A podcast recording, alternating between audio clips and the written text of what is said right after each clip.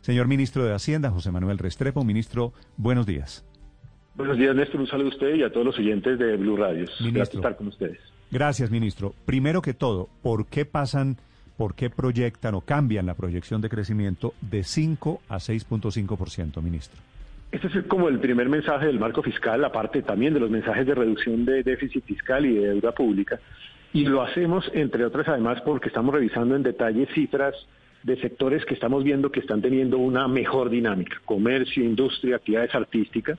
Estamos viendo un consumo privado que está teniendo también un muy buen comportamiento, fruto de algo que también es eh, atípico y es la dinámica en la creación de empleo, que en lo corrido del 2022 es por lo menos casi cuatro veces lo que históricamente se ha dado, y porque a diferencia del año pasado, en este caso, no solamente el consumo privado está generando dinámica de crecimiento, sino la inversión. La inversión está teniendo un muy buen ritmo, no solo la nacional, sino la internacional, de tal manera que ahí hay unas fuentes suficientes para este aumento de pronóstico.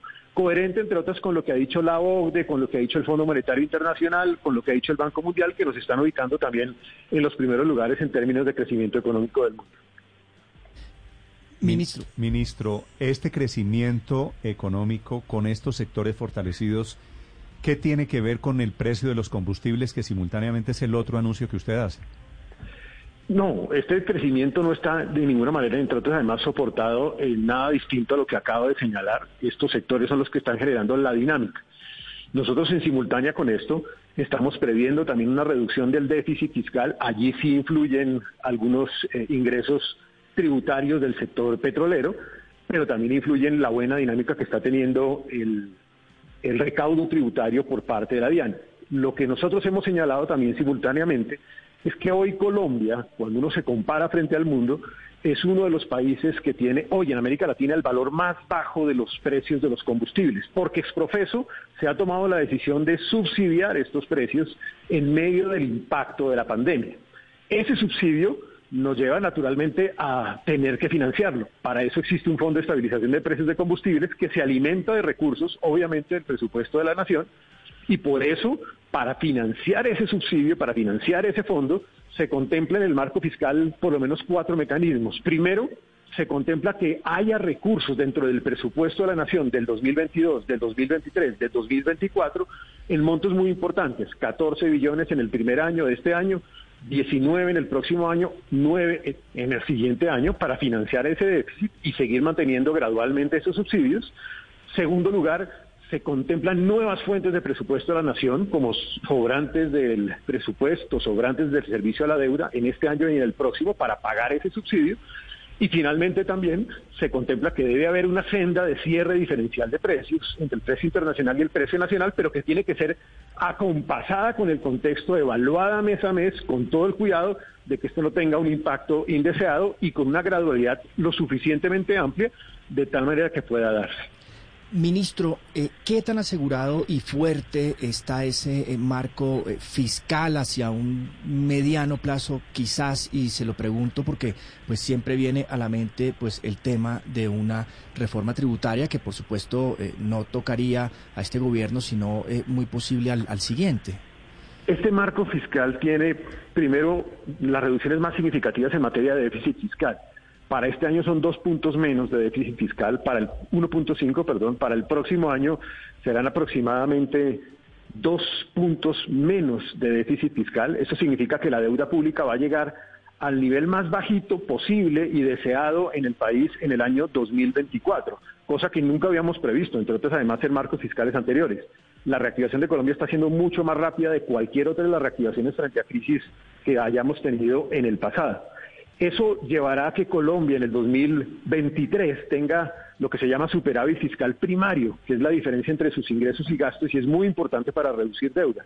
Con base en todo lo anterior, lo que yo he dicho es que dado esa realidad económica, dado ese crecimiento, dado ese recaudo tributario y dado ese ajuste gradual de las finanzas públicas, nosotros lograríamos cerrar la necesidad coyuntural de corto plazo en materia tributaria. Insisto, se cierra esa necesidad que teníamos, que yo lo había previsto en el marco fiscal anterior, pero que en este caso ya no se va a necesitar. Lo cual no significa que en lo estructural Colombia no tengan más necesidades de inversión hacia el futuro o que un gobierno entrante no tenga más necesidades. Si es así, pues va a tener que identificar fuentes para encontrarle la financiación. Ministro, eh, permítame me devuelvo un poco para preguntarle sobre los precios de los combustibles porque no me quedó muy claro qué significa el cierre en el diferencial. Eso significa tal vez que de 200 en 200 o de 300 pesos en 300 pesos va a ir subiendo la gasolina, no sé, hasta los 15 mil, 16 mil pesos por galón. Va a ir gradualmente, pero también se señala en el marco fiscal que no que el ritmo va a irse definiendo mes a mes con base en el análisis que se haga en cada una de las circunstancias. El marco además es claro en que de no tomarse alguna senda, pues eso tiene un costo y que ese costo habrá que cubrirlo seguramente con recursos de presupuesto adicionales y por eso contempla las fuentes que yo señalé anteriormente, sobrantes de presupuesto, sobrantes de servicio a la deuda. Sí, ministro. Ahora, de 200 en 200 o de 300 en 300 pesos no solamente va a subir la gasolina, sino que también va a subir la carestía, villano ¿no? de los bolsillos de los colombianos. Ustedes han medido el impacto de lo que eso va a significar en materia de costo de vida, esas alzas de la gasolina. Paola, por eso es que se señala que cada mes estudiará, como se ha venido haciendo hasta, hasta este momento. Desde que yo arranqué como ministro de Hacienda hemos hecho cuatro aumentos y los hemos hecho con la gradualidad del caso teniendo en consideración qué impacto puede eso llegar a tener y tratando de evitar que eso genere un impacto indeseado. Entre otras, además, porque igual estamos esperando para el segundo semestre de este año que ya la inflación anualizada tienda a ceder.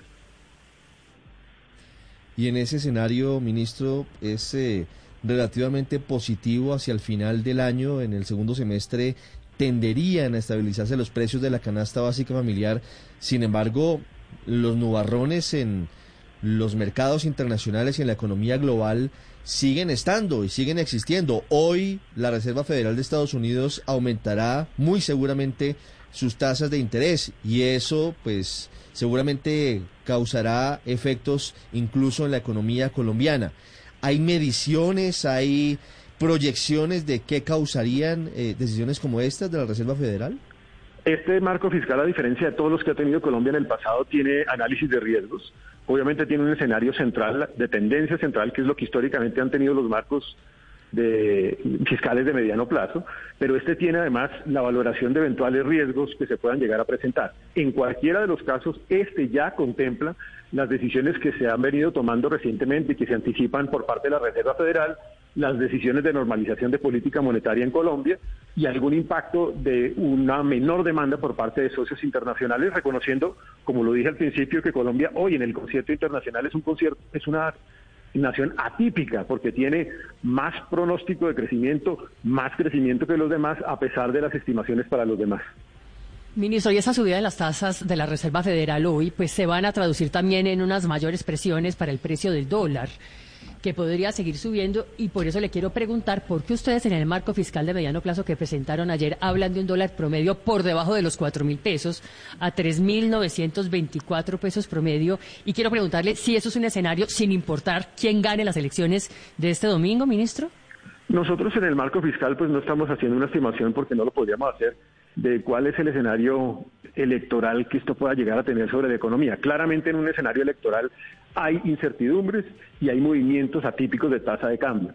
Creemos que en la medida en que se vaya reduciendo el déficit fiscal, se elimina la presión sobre la tasa de cambio. Creemos que en la medida en que se surta el proceso electoral, se eliminan las incertidumbres derivadas de ese proceso electoral y por eso la tendencia que estamos viendo es en la línea de lo que se presentó en el marco